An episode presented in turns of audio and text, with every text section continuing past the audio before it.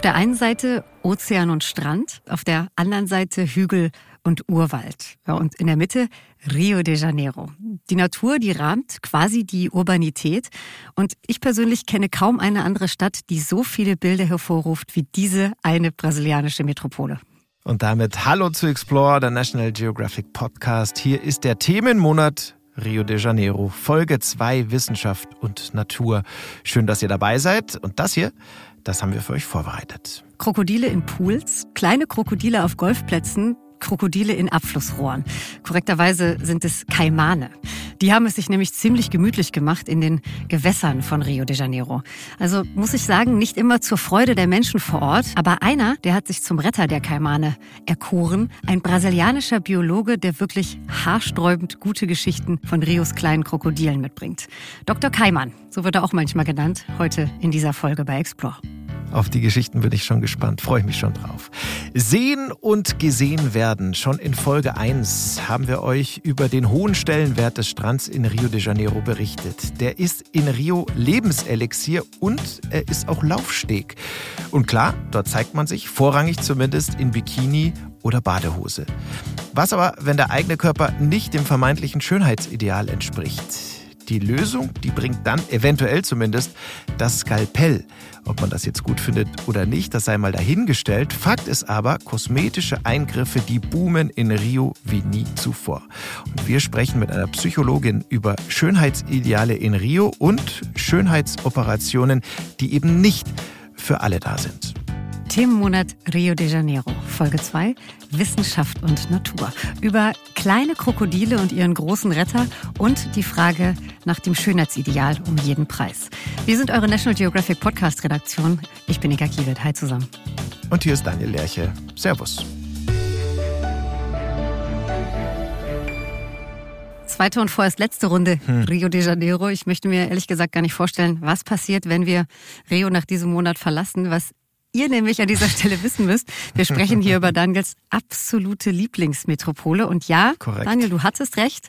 Rio ist zwar eine sehr gegensätzliche, aber auch wirklich faszinierende Stadt. Also da, ich habe nicht zu viel versprochen, nee, gell? gar nicht. Wann geht's für dich mal wieder hin? Ja, also ich hoffe so bald wie möglich, ähm, aber ich weiß jetzt nichts Konkretes. Okay. Also ich habe jetzt keine konkrete Reise geplant. Aber die Sehnsucht ist dadurch, dass wir uns jetzt hier die ganze Zeit mit Rio beschäftigt haben, natürlich ähm, nicht, nicht weniger geworden. Ja. Mhm. Aber äh, bis es soweit ist, bis ich mal wieder rüberfliege, ähm, lenke ich mich und ähm, vor allem lenken wir euch ab mit dieser kommenden Explore-Folge, die wir hoffentlich so gestalten, dass man sich dabei auch schön wegträumen kann.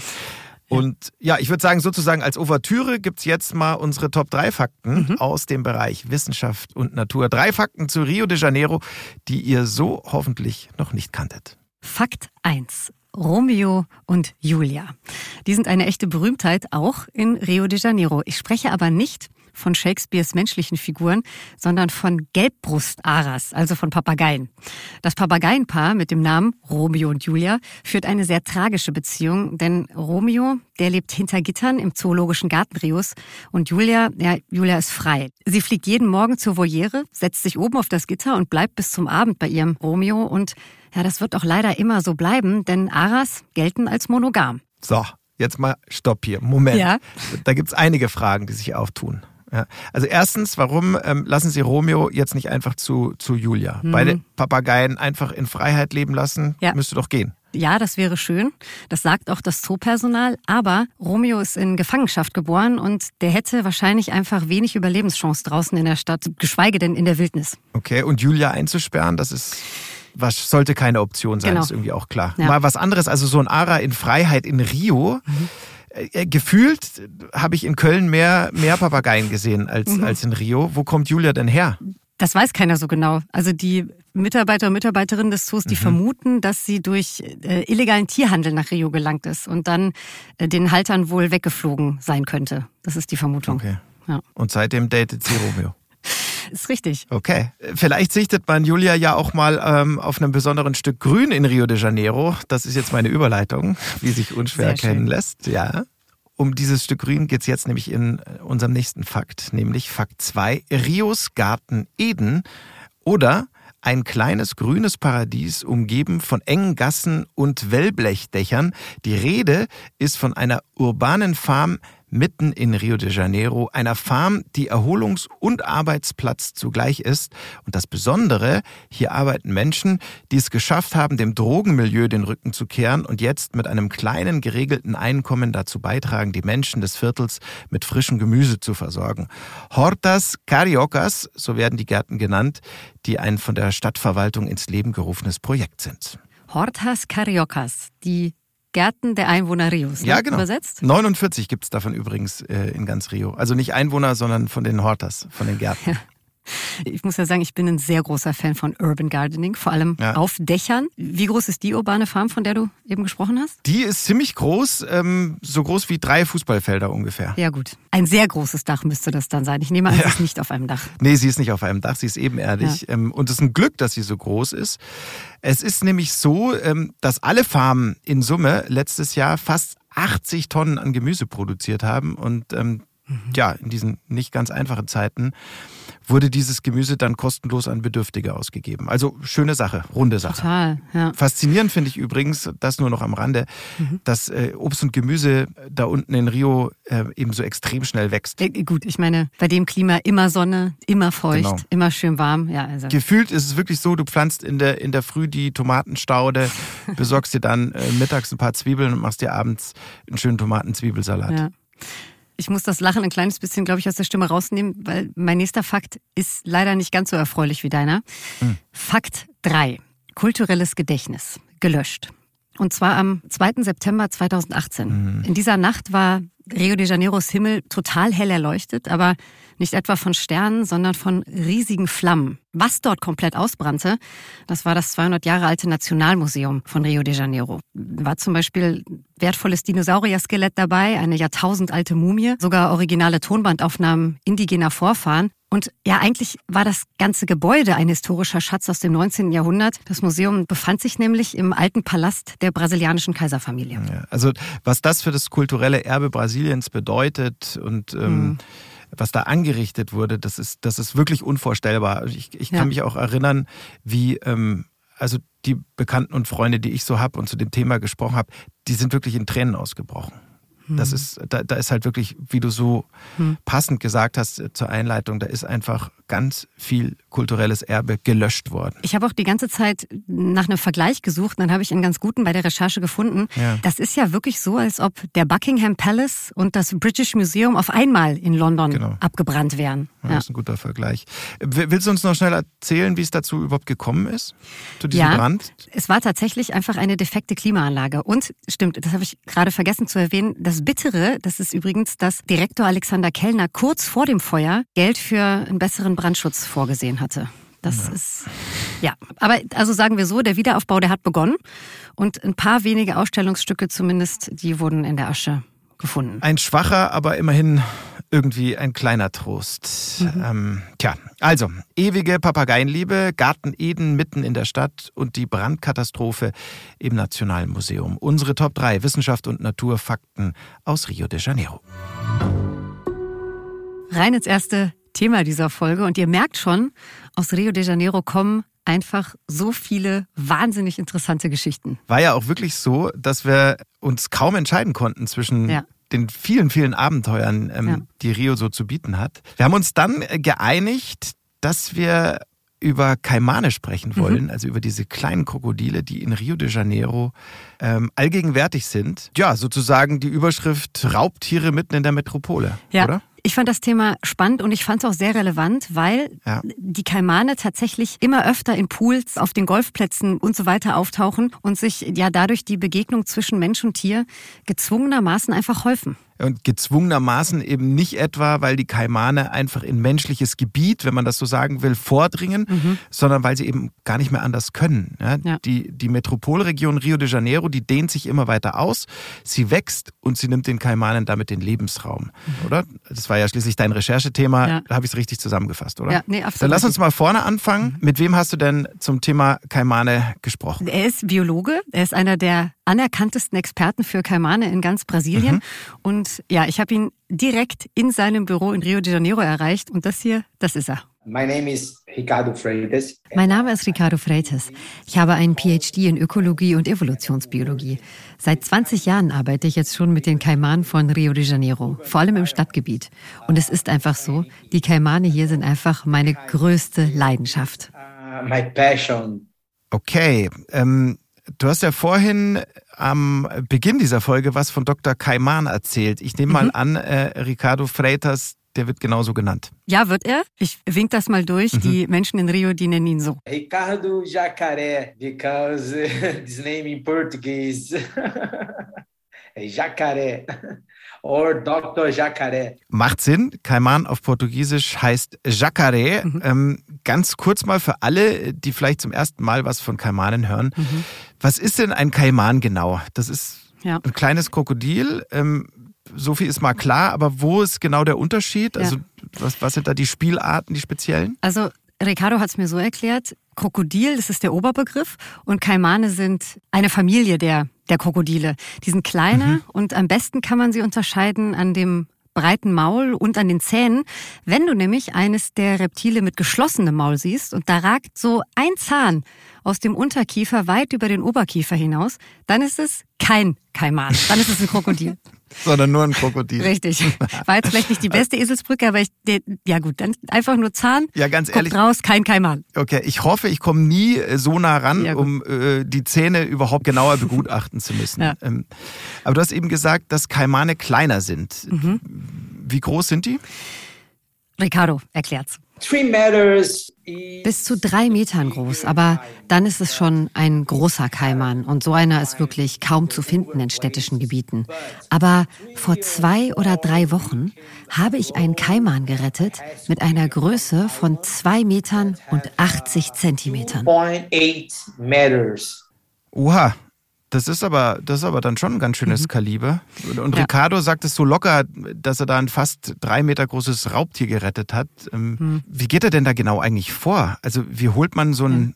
so ein alles fressendes, wildes Tier aus dem Wasser? Mhm. Oder, oder war das an Land? Nee, in diesem Fall war es im Wasser. Aha. Das war in einem Neubaugebiet. Da wurde er hingerufen in der Nähe des Lagunengebiets Jacarepagua. Mhm. Und immer dabei hat er ein Lasso, also seine seine Schlinge. Und er sagt, das Fangen der Tiere, das ist, das ist reine Handarbeit. Gott. Also er nähert sich den Tieren ja. und nähert sich dabei oft auf eine ganz besondere Art und Weise. Und das musst du dir jetzt mal anhören, das müsst ihr euch mal anhören.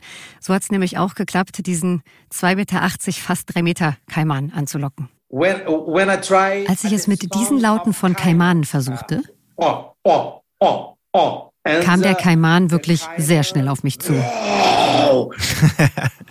Okay, also das war eindrücklich, das aber auch ein bisschen beängstigend. Ähm, ja. Was war das genau für ein, für ein Lockruf, den wir da eben gehört haben? Klingen Kaimane wirklich so? Ja, sie klingen so. Also vor allem klingen die Jungtiere so. Mhm. Und das Besondere ist, Kaimane beschützen generell nicht nur ihre eigenen Jungen, sondern eben auch die der anderen Artgenossen. Okay, aber lass uns nochmal in diesen, in diesen Film zurück. Äh, mhm. Der Kaiman, der kommt da also dann sehr schnell im mhm. Wasser mhm. auf äh, Ricardos Boot zugeschossen. Und mhm. was passiert dann? Ja, dann passiert das hier. Naja, wenn ein Fremder, wie ich, in das Territorium eines Kaimans eindringt, ja, dann verteidigen Kaimane ihr Gebiet teilweise sehr aggressiv. Aber wenn sie dann auf mich zukommen, dann ist genau das auf der Moment, den ich nutze, um meine Schlinge über den Kopf oder eben das Maul des Kaimans zu ziehen. Und dann? Mhm. Also ich, ich, nehme an, dass jetzt zum Schluss, das war eben dieses Geräusch der sich zuziehenden Schlinge, oder? Richtig, dieses, ja. also er zieht den Kaiman an Bord und dann bindet er ihm ganz schnell das Maul mit, mit Isolierband zu. Isolierband, weil das irgendwie ein bisschen elastischer ist? Genau, das ist mhm. ein bisschen elastischer, ist auch angenehmer für die Tiere einfach. Ja. Was vielleicht noch wichtig zu erwähnen ist, das ist jetzt nicht immer so actionreich, wie wir es gerade eben gehört haben. Ganz oft ist es auch so, dass Ricardo mit seinem Boot nachts rausfährt, den Kaiman kurz mit der Taschenlampe blendet und ihn dann ziemlich ruhig mit der Schlinge fängt. Also das, das erzählst du ja. jetzt aber so, als würde man das auch schön nebenbei machen. So jeden Tag. Das ist jetzt, das ist jetzt nicht immer ja. so actionreich. Nachts, nachts rausfahren, irgendwie in die Mangrovenwälder und Kaimane jagen. Hört sich an, äh, wie wenn andere Leute halt um 2015 Fernsehen. Wo, wo, wo setzen Ricardo und, und sein Team, der macht das ja bestimmt nicht alleine, oder? Nee, also mindestens zu ja. zweit, ja. Wo setzen sie die, die Kaimane dann aus? Was, was mhm. passiert mit denen? Dann? Oft werden die Kaimane halt in Gewässern oder zumindest in der Nähe des Urwalds ausgesetzt. Mhm. Aber es ist halt so, sie kommen auch oft wieder, ne? weil sie sich in der Stadt an das sehr bequeme Futter gewöhnt haben, hat Ricardo ja, mir erzählt. Der, ja. der Klassiker. Mhm. Wie die Wildschweine in Berlin. ja, so. ja, sie ernähren sich quasi von allem, ja. was an ihnen vorbeischwimmt. Und Ricardo sagt, dass die Tiere es fast in jeder Umgebung aushalten würden. Kaimane sind echte Überlebenskünstler. Sie leben hier in der Stadt in den gleichen Seen, in den gleichen Lagunen und Kanälen, in denen die Menschen ihren Müll entsorgen und ihr Abwasser ableiten. Das Wasser hier ist wirklich sehr verschmutzt. Okay, also da scheint sich seit den Olympischen Spielen nicht wirklich viel getan zu mhm. haben ähm, an diesem äh, Rio-Problem mit dem ganz stark verschmutzten Gewässer. Mhm. Schade eigentlich. Ja, total. Es ja. gibt auch Fleischereien, die den Kaimanen ihre Fleischreste reinschütten, so mit dem Gedanken, ja, den Tieren damit was richtig, richtig Gutes zu tun. Was sie natürlich gerade nicht tun. Nee, überhaupt weil nicht. Weil sich dadurch das natürliche Verhalten der Tiere genau. grundlegend ändert. Die Tiere verletzen sich auch gegenseitig häufig beim Kampf um dieses Essen. Und Daniel, wenn du oder ihr mal einen Kaiman in Rio mit einem ganz dicken, mit einem runden Bauch seht, dann ist dieses Tier definitiv nicht satt und zufrieden. Dann ist es krank. Für meine Masterarbeit habe ich das Ernährungsverhalten der Kaimane in Rio erforscht. Und ich fand viel Müll in den Tieren. Ich fand Plastik. Ich fand Ballons. Ich, ich habe wirklich alles gefunden, was man sich nur vorstellen kann. Äh, Inka, sag mal, von wie vielen Kaimanen sprechen wir da eigentlich insgesamt in Rio? Ja, Ricardo schätzt, dass es circa 5000 Kaimane sind, also in der ganzen Metropolregion Rio de Janeiro. Mhm. Die meisten davon eher im Westen der Region, weil es hier eben viele Lagunen, kleine Flüsse und ja, Gewässer eben und, gibt. Und wie viele von diesen 5000 Kaimanen äh, kennt Ricardo persönlich? habe ich ihn, genau das habe ich ihn auch gefragt. Okay. 1000 hat er, hat er schon gerettet. Mhm. Er markiert sie dann und setzt sie dann wieder aus. Aber Ricardo sagt leider auch, dass es immer weniger Kaimane in Rio gibt und auch geben wird. Das weiß er, weil er die Tiere eben ganz genau studiert. Die Ergebnisse meiner Forschung zeigen mir, dass die Anzahl der Kaimane zurückgehen wird. Also vor allem die der Weibchen und der geschlüpften Jungen. Das ist wirklich, ja, das ist einfach schlimm. Meine Studien zeigen, dass die Kaimane in Rio de Janeiro vom Aussterben bedroht sind. Mhm. Und warum geht jetzt vor allem die Anzahl der Weibchen zurück? Hat das einen speziellen Grund? Muss es ja haben. Ja, kurz und knapp erklärt, mhm. mit welchem Geschlecht die Tiere auf die Welt kommen. Das hängt von der Umgebungstemperatur ab. Also ist es, ist es sehr heiß. Ja, ja genau, dann, dann schlüpfen mehr Männchen. Und ja, leider legen halt eben die Kaimane ihre Eier gerne da ab, wo es besonders schön warm ist. Und das ist meistens da, wo Fäulnis oder Gase durch Verschmutzung aufsteigt. Spannend. Wieder was gelernt. Ähm, was ich mich aber auch noch die ganze Zeit frage, mhm. dieses Verhältnis Mensch-Kaiman, wollen die Menschen denn die Kaimane in, in ihrer Stadt? Also sind die schon sowas wie eine Touristenattraktion? Ich, also mhm. ich persönlich weiß jetzt nicht, wie wohl ich mich mit einem Kaiman in der, in der Nachbarschaft fühlen würde. Verstehe ich. Damit bist du auch definitiv nicht allein. Die Cariocas, die sind da sehr zwiegespalten. Mhm. Einige respektieren die Kaimane, andere haben wahnsinnige Angst. Verständlich. Aber ja. das ist genau der Grund, warum Ricardo Freitas für Aufklärung sorgen möchte. Kaimane sind nicht gefährlich für die Menschen hier in Rio de Janeiro. Kaimane greifen die Menschen nicht an. So ein Mensch hat gar nicht die richtige Größe für sie. Es sind viel eher die Menschen, die zu einer Gefahr für die Kaimane werden. Ja, sie misshandeln die Tiere, sie werfen mit Steinen und benutzen Knüppel. Ganz zu schweigen von der illegalen Jagd. Sogar innerhalb der Stadt wird Jagd auf die Kaimane gemacht. Okay, wir halten mal fest an der Stelle. Ähm, es ist, wie leider so oft, das Problem, das geht eher vom Menschen aus als vom Tier. Mhm. Aber ich glaube, was noch klar sein sollte in diesem, in diesem Zusammenhang, ein gesunder äh, Respekt, der sollte immer da sein, wenn man mhm. auf ein Raubtier trifft. Ähm, genau. Äh, sonst würde Ricardo ja auch nicht so oft gerufen. Nee, ein Kaiman, der in einem Abwasserkanal unter der Straße auf Futter wartet. Ja. Also der hat da erstens von Natur aus schon mal gar nichts zu suchen. Und klar, der stellt natürlich in dieser Nähe von Menschen eine Gefahr mhm. dar. Also muss Ricardo ihn da rausholen und wegbringen. Was ich auch noch sehr spannend fand, ähm, Ricardo mhm. hat von illegaler Jagd gesprochen. Werden die, die Kaimane dann da in Rio auch illegal gehandelt? Ja, ihr Fleisch zumindest. Mhm. Ricardo sagt, dass der Verzehr von illegal gejagtem Krokodilfleisch sogar üblich ist, sogar in Restaurants. Sehr teuer, hat er mir noch erzählt. Okay. Weil wir aber gerade von Illegalität sprechen, ich muss sagen, es passt auch super, um jetzt zum Ende zu kommen. Ich könnte zwar mit Ricardo Freitas Geschichten, glaube ich, eine ganze Folge füllen, aber es gibt noch eine Geschichte, die muss.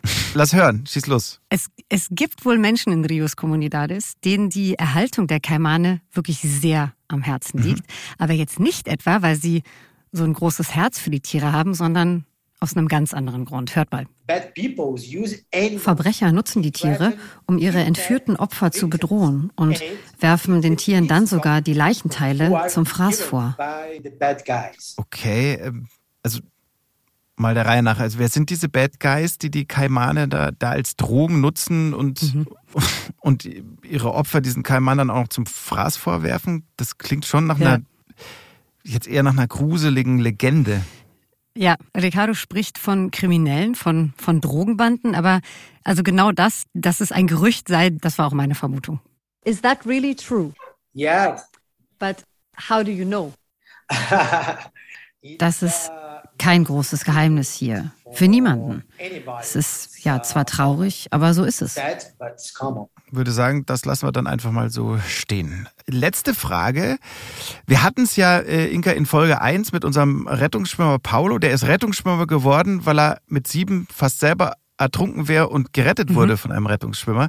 Wie ist es bei Ricardo? Also der widmet sein ganzes Leben den Kaimanen. Was war der ja. Auslöser? Woher kommt diese, diese Leidenschaft, diese grenzenlose? Er hat es mir tatsächlich verraten und es hat, nee, eigentlich direkt, gar nicht mehr indirekt. Es hat äh, direkt was mit uns zu tun. National Geographic hatte damals ein Programm, das hieß Dr. Croc mit, mit Brady Barr. Ich habe ihn damals im Fernsehen gesehen und gesagt, das ist mein Vorbild. Genau so wie du möchte ich mal sein. Sehr schön. Mhm, dafür, genau dafür steht National Geographic, ja. ja. Ähm, nämlich auch dafür, die nächste Generation an Explorern zu inspirieren. Encounters with Brady Barr. Das ist äh, zwar wirklich schon sehr, sehr lange her, ja. aber Ricardo Freitas ist einen ähnlichen Weg gegangen wie sein großes Vorbild. Also ähm, das hat offensichtlich gut geklappt. Ja. Ähm, würde sagen dann an dieser Stelle alles Gute weiterhin mhm. an Ricardo und natürlich muito obrigado. Vielen Dank. Vielen Dank für ein wirklich spannendes und so unterhaltsames Gespräch. Ihr hört Explore, den National Geographic Podcast und ihr seid mittendrin im Themenmonat Rio de Janeiro, Folge 2 Wissenschaft und Natur. Von den Lagunenrios und Dr. Jacare zu einem Thema, das in Rio de Janeiro immer wieder im Gespräch ist. Das ist der Kult um den Körper. Mhm. Also die äußere Erscheinung spielt einfach eine wirklich große Rolle in Rio. Hast du das auch so empfunden? Auf jeden Fall. Ja, also, ja? ja, das ist extrem auffällig. Ähm, auch wie verbissen viele Cariocas eben diesem Ideal des perfekten Körpers mhm. letztlich hinterherhecheln, ja. Ähm, und auch wie viel dieses, dieses Thema, dieses Thema Schönheit, Äußerlichkeiten, wie viel Raum das einnimmt. Zu mhm. viel fand ich, mhm. meiner mhm. Meinung nach, ja, weil, weil ich immer das Gefühl hatte, dass da eben andere Dinge dann auch mal auf der Strecke bleiben deswegen. Mhm. Oder zumindest vielleicht wichtigere Dinge unterbewertet werden. Und ich, ich glaube auch, ich habe in keiner anderen Stadt so viele Fitnessstudios gesehen wie in Rio. Also Körper, Kult, ähm, das ist wirklich die richtige Vokabel. Okay. Ja. Was ist mit dir?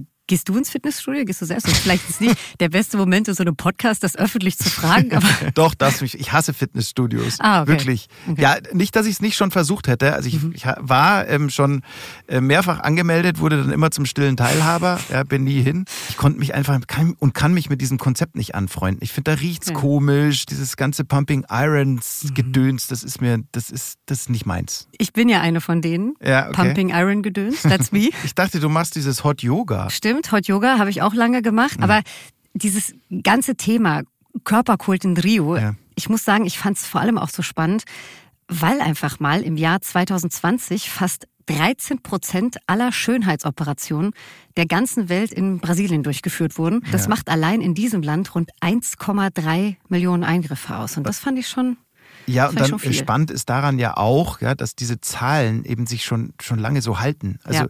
Brasilien ist da immer in den, in den Top 2, ist immer ganz mhm. vorne dabei, ja, ähm, was die Anzahl der Schönheits-OPs eben angeht. Ähm, mhm. Das mag für uns hier irgendwie ungewohnt klingen, aber kosmetische Eingriffe sind in Rio und im Prinzip auch in ganz Brasilien äh, durchaus auch für einen Smalltalk geeignet. Da mhm. wird kein Hehl draus gemacht, da steht man dazu. Ja. Und es geht sogar so weit, dass der Schönheitschirurg Dr. Ivo Pitangui, so heißt er, als richtiger Nationalheld gefeiert wird. Das ist bei uns ehrlich gesagt ja. ziemlich schwer vorstellbar.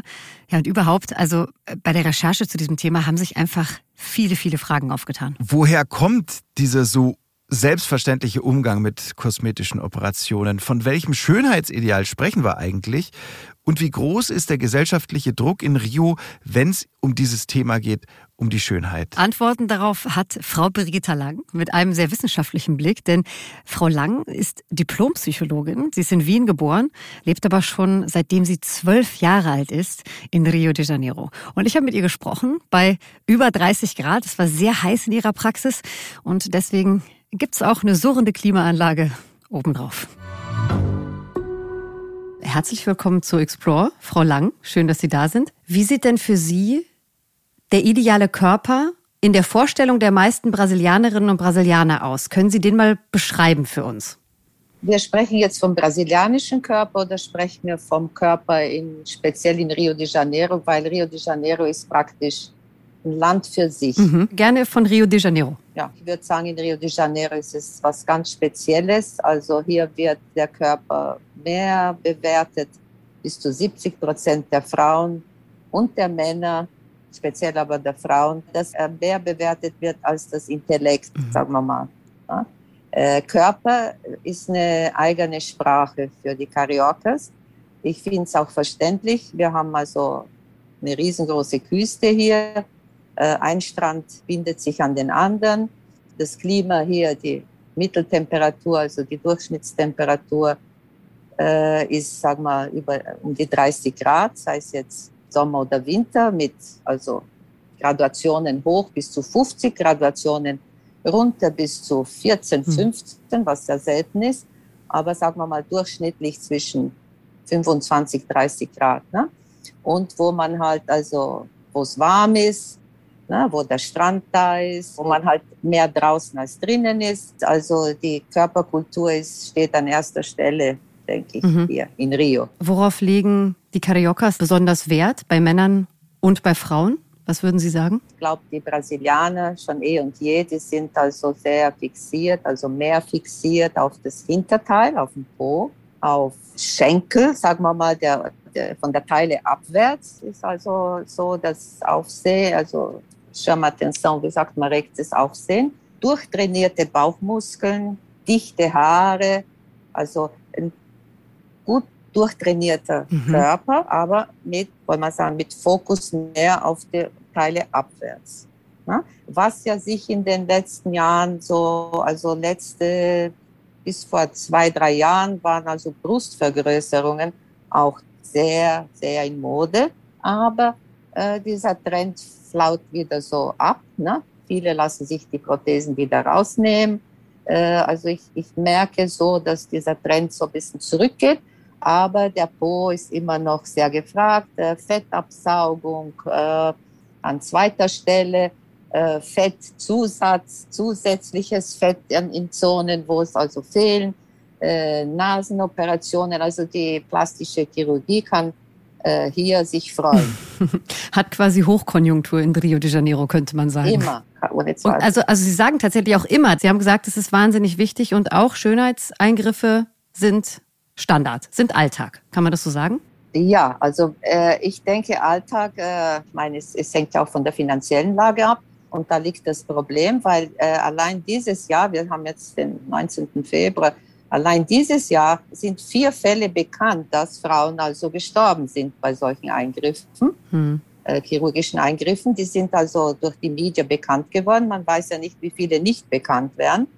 Äh, hm. In allen sozialen Klassen ist die Körperkultur, ist also der durchtrainierte Körper, der schöne runde Po, kein Fett am Bauch, also so eine Visitenkarte. Es ist eine Sprache für sich. Der Körper spricht hier, er spricht an, er ist also ein Symbol, ein Statussymbol, sagen wir mal so. Was für einen Einfluss könnte denn Social Media haben Total. beim Thema Schönheitsideal, dem perfekten Körper? Total, mit dieser Lippenvergrößerung und, und speziell bei Teenagern beginnt es ja schon, also diese, diese, äh, die anderen auf Instagram, also auf der anderen Seite der Welt sehen und das nachahmen wollen und gar nicht bemerken, dass ja diese ganzen Fotos manchmal gestellt sind und gar nicht also äh, wirklich der Wirklichkeit entsprechen. In meiner Klinik habe ich schon Fälle gehabt von Eltern, die waren total also äh, wie sagt man verzweifelt, ne?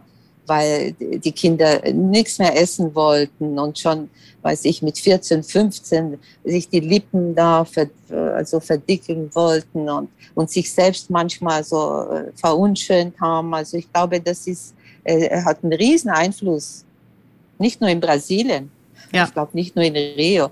Total spannend. Sie haben es gesagt, äh, in Ihrer Klinik erleben Sie genau das. Kommen denn auch in Ihre Praxis Patienten und Patientinnen, weil sie unter ihrem Aussehen leiden, vielleicht sogar, ich weiß nicht, ob man das so sagen kann, dem gesellschaftlichen Druck nicht standhalten können? Ja, meist, also nicht alle, aber viele kommen mit dieser, also mit diesem Leiden, mhm. kommen dann aber darauf, dass eigentlich das Problem und das Leiden ganz anderen Ursprungs sind. Manche wollen ja, äh, sie meinen ein anderes Gesicht, ein andere, eine andere Brust und so wird das ganze Leben verändern, aber verändert im Grunde nichts. Also wer in die Praxis kommt vor einer Schönheitsoperation, hat bestimmt dann mehr davon, als wie wenn er das so aus dem Impuls heraus macht und dann also nicht das erreicht, was er gemeint hat. Das ist pure mhm. kindliche mhm. Fantasie. Spannend. Frau Lang, würden Sie mir zustimmen, dass vorrangig, dass es vorrangig Frauen sind, die die Eingriffe vornehmen lassen? Vorrangig Frauen, aber viele Männer. Ja? Die erzählen es nur nicht.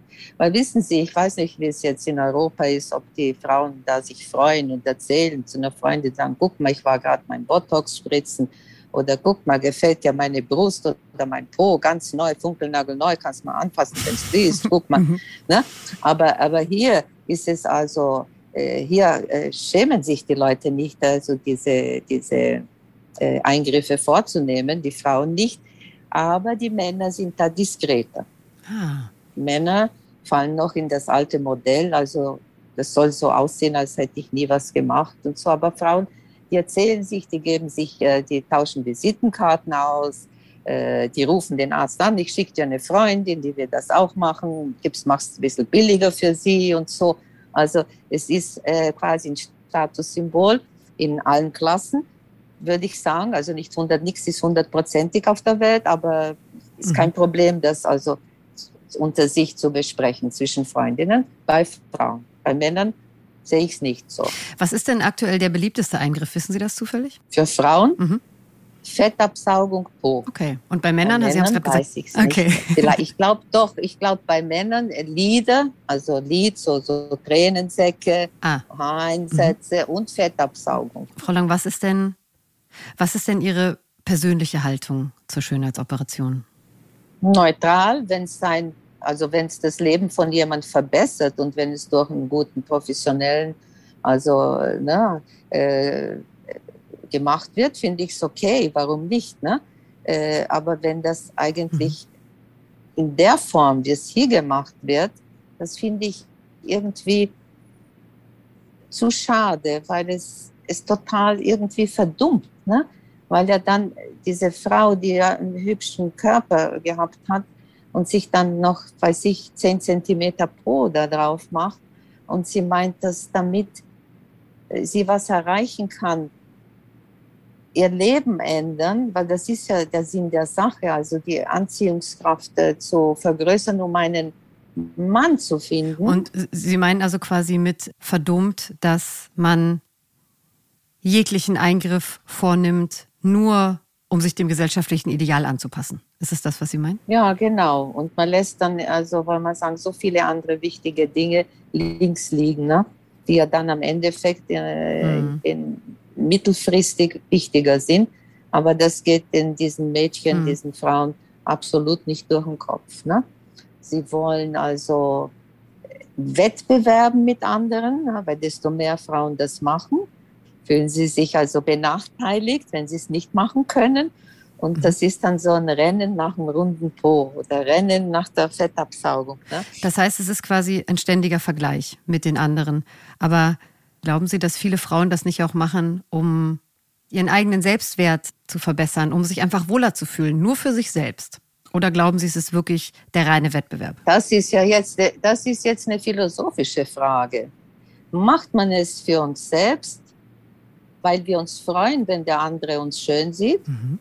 wenn der andere uns bewundert? Es ist ja ein Geschenk für uns, wenn wir rausgehen und wir werden bewundert. Also da ist diese Frage kompliziert, wenn ich sage, ich mache für einen anderen. Nee, der macht ja alles für uns selbst, wenn uns etwas dann Freude macht oder Freude bringt. Also äh, ich denke, das, das ist eine komplizierte, das ist eine philosophische Frage. Da könnte man jetzt länger drüber diskutieren. Das stimmt. Das würde den Rahmen dieses Podcasts sprengen. Da gebe ich Ihnen recht. Sind denn Schönheitsoperationen in Rio generell teurer oder sind sie sogar günstiger, weil das Angebot so groß ist? Es gibt alle, alle Preisklassen. Okay. Es gibt von billig, wo es gefährlich ist, ne? Mhm. also von ganz billig, wo sie wirklich also da beten müssen, dass sie da also wieder rauskommen. Und es gibt bis total teuer. Ne? Aber es können sich ja nicht alle Menschen teure kosmetische Eingriffe leisten. Sorgt das für eine besonders große Ungleichheit in Rio de Janeiro? Eine soziale Ungleichheit? Die, die Ungleichheit existiert ja schon vor dieser Frage, ob sie jetzt äh, eine Operation, eine chirurgische machen können oder nicht, die ist ja da. Mhm. Das, also die Chirurgie, die plastische Chirurgie sorgt nicht für die Ungleichheit. Mhm. Die Ungleichheit existiert. Nur, dass halt diese finanzielle Ungleichheit, die kulturelle Ungleichheit, die intellektuelle Ungleichheit äh, nichts ändert, dass alle Frauen, sind sie jetzt von allen Klassen, äh, schön, bewundert, äh, sehenswert sein wollen. Mhm. Da, da gibt es keine Ungleichheit. Vielleicht verraten Sie mir, ob Sie dem äh, zustimmen und Sie können seinen Namen besser aussprechen als ich. Es geht um äh, die Koryphäe auf dem Gebiet der Schönheitschirurgie, Dr. Ivo Pitangui. Ivo Pitangui. Ivo Pitangui. Und er hat gesagt, jeder hat ein Recht auf Schönheit. Würden Sie dem zustimmen? Jeder hat ein Recht auf, zu, auf Schönheit. Warum nicht? Ja, schon. Na? Aber manche Leute, die sind Schönheit äh, ist für mich, äh, Sie, Sie meinen halt die körperliche Schönheit. Ne? Weil mhm. Schönheit ist für mich ein, ein, komplexerer Begriff, weil es gibt also äh, millimeterschöne Gesichter und schöne Menschen, die einfach nicht schön sind, weil äh, es kommt aufs Ganze drauf an.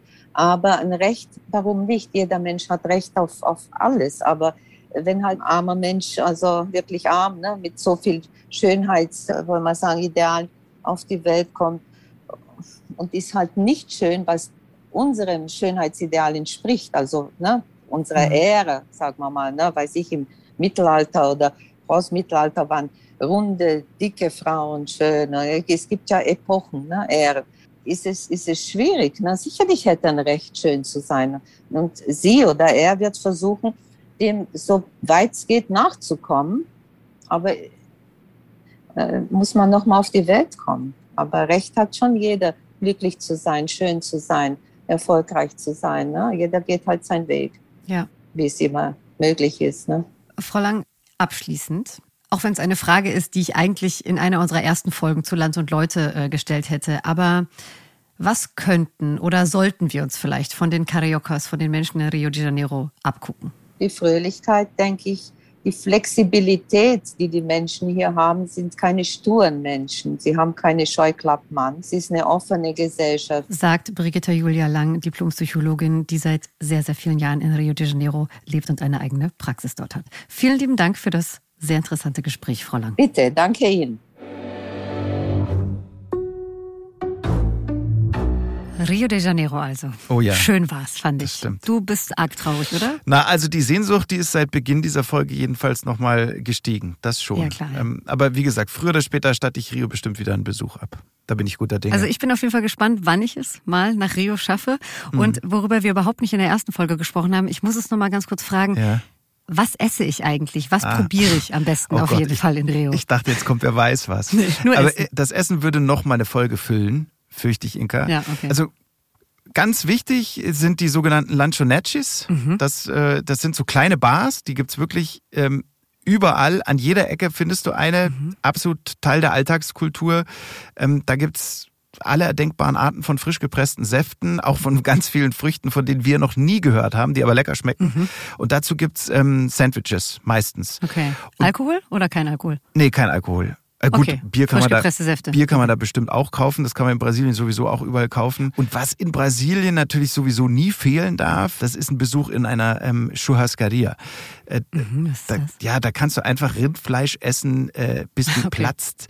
Mhm. Ähm, und es schmeckt sensationell gut. Ja. Kann ich empfehlen. Mega. Wir resümieren ja immer so gerne am Ende von unseren Themenmonaten. Ich muss ganz ehrlich sagen, eines meiner Highlights ja. war auf jeden Fall das Gespräch mit unserer Kollegin und der Journalistin Mariana van Zeller. Oh ja. Also die hat mich mhm sehr beeindruckt ja. mit dieser atemberaubenden Recherchegeschichte. Mehrere hatte sie ja davon. Ja. Ich muss es sagen, wer es noch nicht gehört hat, unbedingt mal in die erste Folge Explore zu Rio reinhören. Ja. Wir sind ja schon in den Startlöchern in den neuen Themenmonat und der ist ziemlich passend ausgewählt von der Zeit her, Stimmt. wie ich finde. Verrat uns doch mal ganz kurz, Daniel, wohin es geht. Ja, pünktlich so rund um die Oscars ähm, ist unser mhm. Ziel im neuen Themenmonat nicht nur irgendein Ort, sondern ein echter Mythos. Wir nehmen euch mit nach Hollywood.